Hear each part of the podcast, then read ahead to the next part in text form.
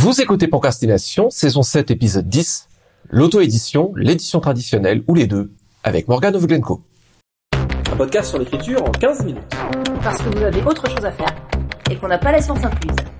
Avec les voix de Mélanie Fazi, Estelle Fay et Lionel Delous.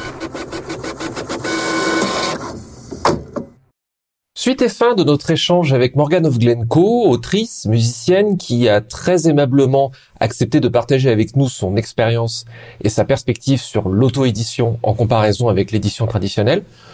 Si vous prenez l'échange au cours de route, nous vous invitons à vous reporter au premier et au cinquième épisode de cette saison pour les premières parties de cette conversation qui portait d'abord sur le parcours de Morgan de l'auto-édition vers l'édition professionnelle, puis sur les aspects commerciaux et de promotion dans l'auto-édition.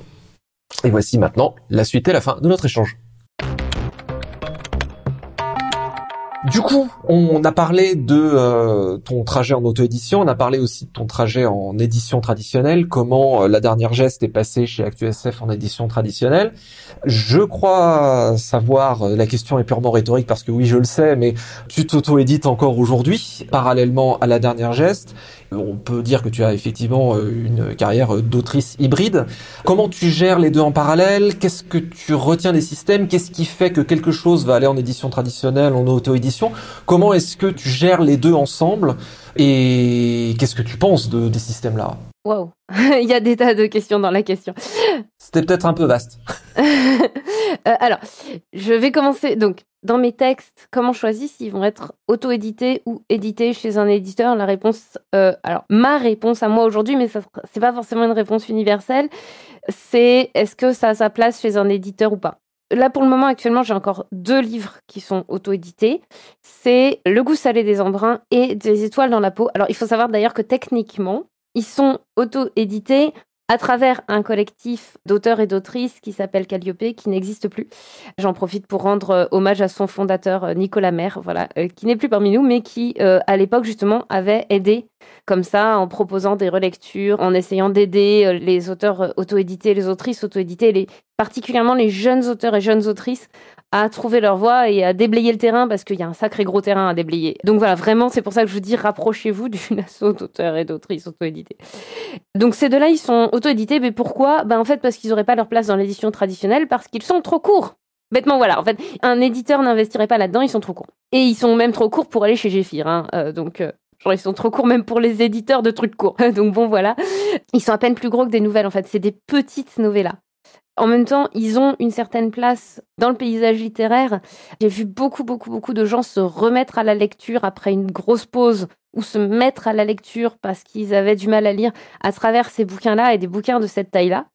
Et c'est aussi des bouquins dont j'ai appris qu'ils étaient euh, pas mal utilisés par un certain nombre de professeurs documentalistes qui les utilisent bah, pour parler de coming out et de choses comme ça à leurs ados. Donc en fait, ils ont leur place dans le paysage littéraire. Pour être très sincère, ils n'auraient pas non plus leur place dans le paysage éditorial pour le coup. Donc bah, ils restent là, euh, ils sont là, ils existent, euh, ils font leur petite vie. Et puis voilà. Par contre, quand j'ai des projets plus gros et alors, je suis très sincère pour lesquels j'ai envie d'une grosse force de frappe, parce que la force de frappe d'un auto-édité, la force de frappe d'une maison d'édition, même de la taille d'ActuSF, je vous garantis que c'est pas la même.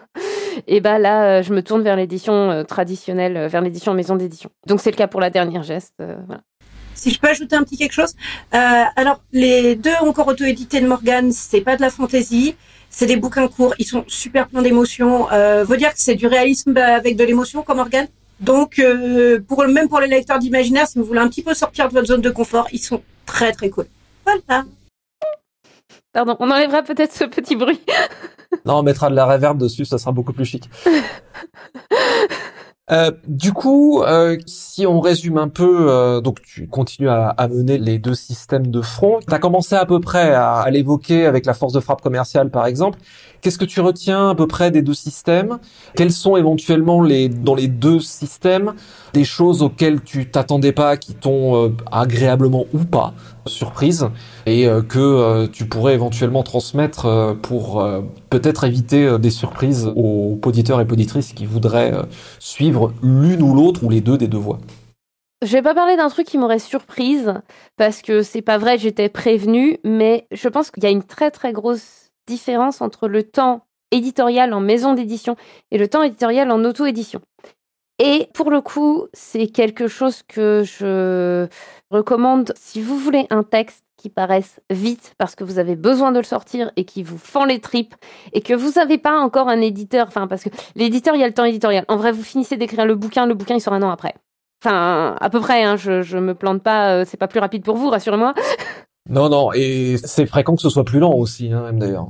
Oui, oui, oui, voilà, c'est fréquent. Alors que un bouquin auto-édité, moi, entre le moment où j'ai écrit Des étoiles dans la peau, enfin où j'ai posé le point final de Des étoiles dans la peau, et le moment où je l'ai sorti, où je l'ai publié en auto-édition, Bon, alors, je rappelle qu'à ce moment-là, j'étais expérimentée, qu'on parle d'un texte court et que euh, j'avais l'habitude à ce moment-là, mais il y a 15 jours. Waouh. Ah oui, il y a une petite, petite différence en termes de temps éditorial, oui. Euh, voilà, et en fait, des fois, on a, c'est vrai, c'est bête à dire, hein, mais des fois, on a, on a des textes qui, qui nous brûlent les entrailles et tant qu'on les a pas donnés au monde, euh, on peut pas, littéralement, on étouffe. Et moi, c'était le cas de des étoiles dans la peau. C'était vraiment un texte qu'il fallait que je sorte, et non seulement il fallait que je le sorte de moi, mais il fallait que je le largue dans le vaste monde, et je l'ai fait comme ça, et c'est très bien. Euh, n'hésitez pas à faire ça si vraiment vous avez. C'est bête à dire, mais ça peut vous permettre de passer à autre chose. Et il y a aussi, si votre texte, pareil, il n'aurait pas sa place dans l'édition traditionnelle, je pense aussi aux témoignages familiaux, à des trucs plus intimes ou quoi. En fait, n'hésitez pas à le faire en auto-édition, ne serait-ce que parce que oui, il touchera un cercle plus petit, hein, clairement. Alors là, clairement, on n'a pas. Y a encore une fois, la force de frappe n'est pas du tout la même. Mais oui, il touchera un cercle plus petit. Oui, euh, il ira pas euh, dans les prix type Elbakin. Voilà, j'ai eu le prix Elbakin avec Dans l'ombre de Paris. Mais Si loin du soleil n'était même pas éligible, il faut aussi voir ça. Hein. Il y a des prix auto-édités, il y a des prix édités en maison d'édition, mais ils sont pas très interchangeables. Hein. Mais euh, voilà, il faut être conscient du temps éditorial en maison d'édition et du temps éditorial en auto-édition. Il faut être conscient du travail que représente l'auto-édition par rapport au travail que représente euh, la maison d'édition qui est beaucoup plus concentrée du coup sur le texte et beaucoup moins sur la promo, donc je dirais qu'en en fait, euh, il y a des textes qui ont leur place en auto-édition, il y a des textes qui ont leur place en édition traditionnelle. L'avantage de l'auto-édition, c'est aussi une certaine versatilité, c'est aussi une certaine indépendance. Et il y a des gens qui adorent ça. Je pense notamment à Myriam Kayono, l'autrice de Yggdrasil, des larmes des Halloween et d'un certain nombre d'autres textes qui est 100% auto-édité, mais pardon, mais la meuf, c'est une brute. Elle est en, dédicace tous les week-ends, elle écrit, mais c'est ultra pro, elle est à fond, c'est incroyable, et elle le fait, quoi. Et elle a une qualité éditoriale, voilà. Donc pour moi, ça dépend de ce que vous voulez faire, quel est votre objectif avec ce texte-là, en fait. Et là, il trouvera sa place soit dans l'édition en maison, soit dans l'auto-édition, et jamais en édition à compte d'auteur, parce que ça, c'est juste de l'arnaque. Désolée, mais j'ai besoin de le dire, l'auto-édition n'est pas de l'édition à compte d'auteur, hein. Il faut le dire. Du coup, de façon globale, moi, alors encore une fois, hein, euh, naïvement de l'extérieur, c'est un point que tu as relevé, parce que les plateformes d'auto-édition, je pense notamment à ce que dit Amazon, font beaucoup de promesses aux jeunes auteurs et autrices en promettant des pourcentages qui sont importants, mais ça ne prend pas en compte tout ce que tu nous as effectivement développé, la com, les salons, euh, le matériel de communication sur place, les kakemono éventuellement, les panneaux, etc c'est quelque chose évidemment qui n'est pas dit.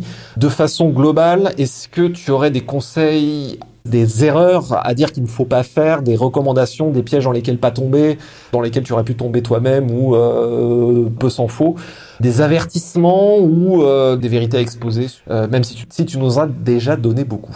Alors, dans les recommandations dans lesquelles ne pas tomber, si vous travaillez avec d'autres personnes, travaillez dans des conditions extrêmement clair, voire sous contrat. Pourquoi je dis ça? Parce que moi, avec Hélène Brick-Corridwen, c'est la première fois que je prends publiquement la parole sur le sujet, ça s'est très mal terminé. Parce que, selon moi, et ça ne reste que ma version qui, voilà, elle a redéfini les termes de notre contrat tacite de travail sans m'en avertir. Et je ne l'ai pas compris parce que j'étais jeune et manipulable. Et je, voilà, j'ai aucun mal à dire que j'ai été un jour jeune et manipulable. Et ça s'est terminé très mal. Et je le regrette encore aujourd'hui. Je ne sais pas si c'est une erreur de communication humaine ou si elle était moins bien intentionnée que ce que je pensais. Et je ne me permettrai pas d'en juger. Je sais que ça s'est mal terminé et je conseille donc mettez des limites claires à toutes les personnes avec qui vous travaillez et définissez clairement les termes du contrat dans lesquels vous travaillez, même si c'est entre guillemets un contrat bénévole, à partir du moment où euh, vous faites aider par quelqu'un, définissez clairement les termes de vos collaborations quand vous êtes auto-édité. Parce que, encore une fois, vous avez totalement le droit d'être jeune et naïf. Vous n'avez pas à payer pour ça. Ça, c'est la première chose. La deuxième chose, c'est soyez professionnel. parce que les conséquences, si vous ne l'êtes pas, peuvent être, alors, non seulement pas cool pour vous, mais aussi pas cool pour les autres auto-édités, en fait. Parce que euh, l'auto-édition porte ce stigmate en France, alors que il est, bon, bah, euh, ni vrai ni faux, en réalité. Il porte le stigmate d'un truc pas pro et un peu nul, et c'est faux. Il y a des trucs incroyables, encore une fois, en auto-édition. Et il y a des trucs nuls.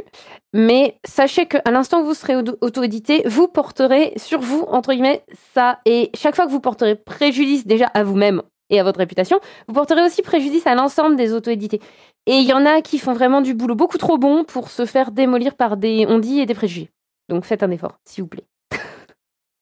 Fréquemment vient la question de l'éventuelle protection d'un manuscrit avant publication. Est-ce que tu as fait des choses particulières pour ça? La publication vaut pour euh, évidemment euh, dépôt légal et donc euh, protection.